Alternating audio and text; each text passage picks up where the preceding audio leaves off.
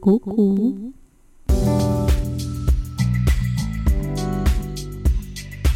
Проснулась этим утром и из вчерашних заметок записала для тебя подкаст. Прекрасного дня. Послушаешь? Давайте пройдемся по категориям, которые существуют а, в наращивании ресниц. Каждый организатор вправе оставлять за собой и устанавливать свои правила. Поэтому непосредственно перед тем, как записываться на чемпионат, вам обязательно нужно их изучить. Регламенты чемпионата отличаются друг от друга. Конечно, у нас есть какие-то усредненные значения, которые плюс-минус всегда одинаковые, однако и по баллам может быть разбег, и по категориям может быть также незначительные изменения, которые вам нужно иметь в виду. Так вот, категория наращивания ресниц на чемпионате зависит в основном от стажа. Стаж обычно считается от того момента, как вы получили сертификат о обучении базовом. Здесь нужно иметь а, в виду такой также вариант, что есть ведь мастера, которые не получили базового обучения, и, допустим, у них есть сертификат только лишь там о повышении какой-то квалификации, либо они вообще не проходили никакого обучения. Чаще всего эти все нюансы не проверяются. И я сталкивалась еще даже в начале своего пути, и меня жутко бомбило от этой темы, что мастера часто скрывают свой фактический опыт работы. Но в самом деле это понятное дело, что это совершенно бесполезная история, за это можно попасть в дисквал и все такое, но смысл от этого не меняется. У меня не было никогда сертификата о прохождении базового обучения. Однако я до сих пор помню, что начало моей деятельности в наращивании ресниц это декабрь 2011 года. Это декабрь 2012 года. Помню точно, и на год ошиблась. Я к чему это говорю? Мастер может не иметь диплома о базовом образовании. Однако никогда я не имела такой привычки намеренно скрыть свой фактический а, опыт. Каждый участник должен быть в своей категории. Это важно. Не стоит завышать свой опыт, но также не стоит его занижать. Очень здорово, если юниор делает потрясающую работу, которая по баллам годится там в тренерские, да, однако это не значит, что он должен участвовать в тренерах. Каждый должен быть на своем месте. Если ваш опыт реально от нуля до года, то вы идете в юниоры. И очень классно, если вы делаете работы, которые способны еще посоревноваться с высшими категориями. Это здорово юниорскую категорию признано считать самой такой начальной.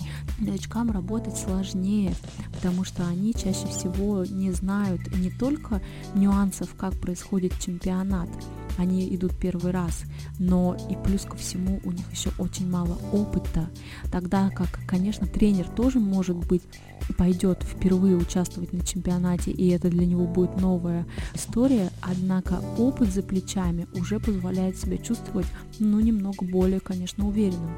Есть чемпионаты, которые говорят, что нужно скрывать категорию от судейской коллегии, что судейской коллегии не обязательно знать, кто это сделал, юниор это сделал или профи.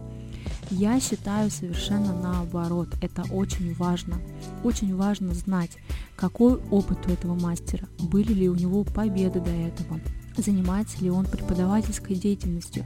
И когда я вижу в категории юниоры потрясающую работу, почему я не могу поставить ей выше балл? Конечно, это влияет. Понятное дело, что там я не ставлю по этому принципу. Однако это всего лишь мастер, это всего лишь какой-то новичок, который вот обучился там несколько месяцев назад, и он такие работы выдает, конечно, я и завышу. Я вполне могу дать с удовольствием плюс дополнительные баллы или завысить хотя бы на один балл а, основные критерии, потому что это действительно круто. Та же самая история, когда я смотрю работу экспертов, и тогда мне реально хочется немножко плакать. Это высшая категория, они должны там просто состязаться невероятные какие-то силачи, просто гиганты, просто исполины в своей профессии, но работы оставляют желать лучшего, и, конечно, когда я вижу, что эксперт не смог просто сделать минимум, что от него требуется на чемпионате, то ну, это несерьезно. И реально экспертные работы, тренерские работы обязаны быть сильными. Нужно показывать свою категорию, нужно об этом заявлять, и судейская коллегия может и имеет право знать, кто сделал эту работу. На то они и категории в конце-то концов. Тогда можно было вообще без категорий всех судить и всех просто поставить на одну планку. И пусть тогда все состязаются, если это не имеет значения, юниор это или юниор. Поехали дальше. Мастера. Мастера чаще всего от года до трех от начала базового обучения. Здесь я ничего не могу сказать. Здесь абсолютно такая категория. Я, кстати, начинала а, свою карьеру в чемпионатах с мастеров. И, блин, первый победила, и все, и сразу перешла в эти эксперты. Там началось самое все сложное. Вот, то есть, в общем, один был у меня легкий чемпионат, который я сорвала все кубки, а потом мне пришлось а, немножко больше стараться, чем обычно. Так вот, эксперты. Эксперты – это уже категория, которые имеют либо призовые места, либо их стаж более трех лет. Помните, помните, что это все усредненное значение. Я говорю о тех чемпионатах, например, в которых участвовала я.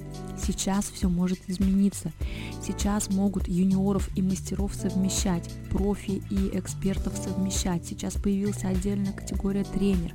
То есть имейте в виду, что это все только зависит от того, в каком чемпионате вы участвуете, какие у него правила. Сейчас есть определенная э, выделенная категория для таких мастеров, то есть те, кто обучает, те, кто имеет призовые места и стаж работы превышает какой-то срок, то, скорее всего, вы попадете в категорию тренер.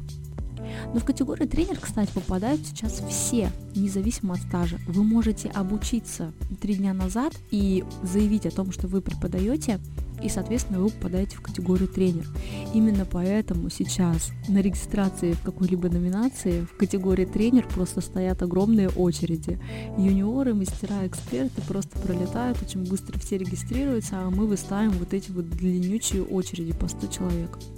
В тренерах реально очень сложно участвовать сейчас, потому что слишком много участников претендует на места, то есть там буквально прямо в, чуть ли не в сотых баллах все это высчитывается, и призовое место реально вырвать сложно.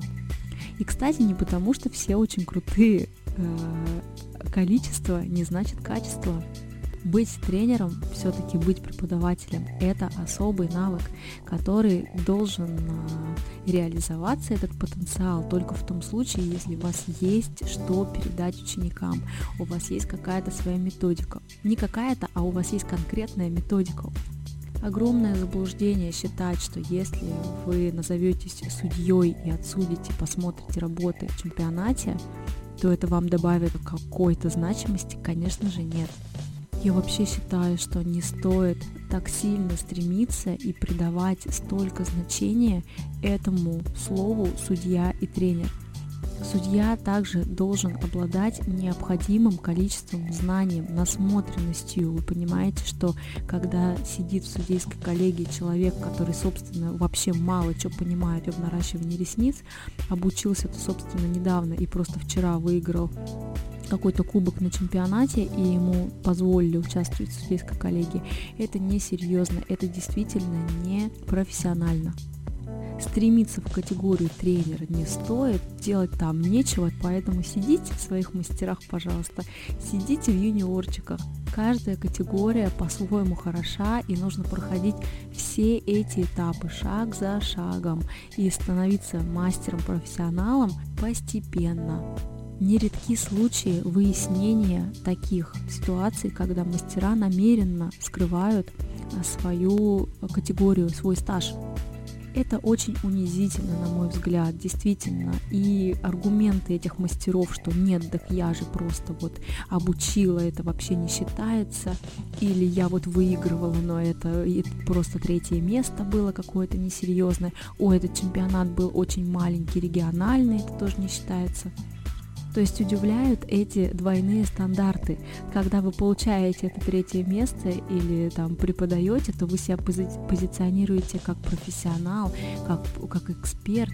А когда вам нужно с такими же экспертами участвовать и соревноваться, то вы сразу принижаете свою значимость и говорите, да нет, это всего лишь вот я тут, однажды это вообще ничего не значит так это все-таки для вас что-то значит или не значит ничего, уже надо определиться. Сейчас каждый второй спикер, судья, тренер, наставник. Боже ты мой. Нет, ничего против не имею, если действительно вы даете ну, реальные как бы знания, если вы понимаете, что вы делаете и понимаете, куда вы идете, ну ладно, супер. А то просто я тренер, тренер в Инстаграм такой крутой, а потом смотришь и что-то в юниоры идет участвовать, записывается. Это все несет за собой дисквалификацию в чемпионате. И в самом деле ничего страшного нет в дисквалификации. Как бы если все это вскроется и откроется, Понятное дело, что вас уберут с этой номинации, но просто вот испытывать стыдобу вот эту, по-моему, это самое страшное, что может быть, когда ты просто занизил свои данные, а еще и как-то это аргументировал, понимать, что я занизил, потому что то-то-то, это смотрится вообще очень низко и некрасиво. Никому не рекомендую занижать свой стаж. Участвуйте той категории, в которой вы принадлежите. Будьте честными.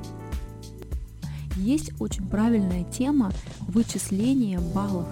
То есть для каждой категории есть минимальный порог набранного количества баллов, который позволяет вам либо претендовать на место призовое, либо не претендовать на него.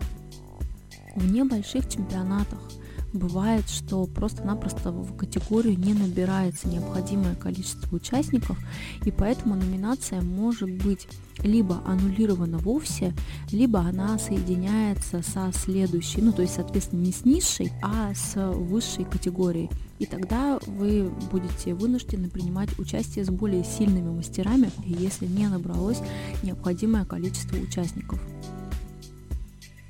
Есть а, категории там профи, эксперт, тренер, юниор, мастер. Все зависит от того, в какой чемпионат вы идете. Читайте очень внимательно регламенты, что вам пишет организатор. Задавайте свои вопросы, не стесняйтесь своей категории, не стесняйтесь, не спешите раньше времени попасть в высшую категорию. Постепенно набирайтесь опыта там, где вы есть сейчас.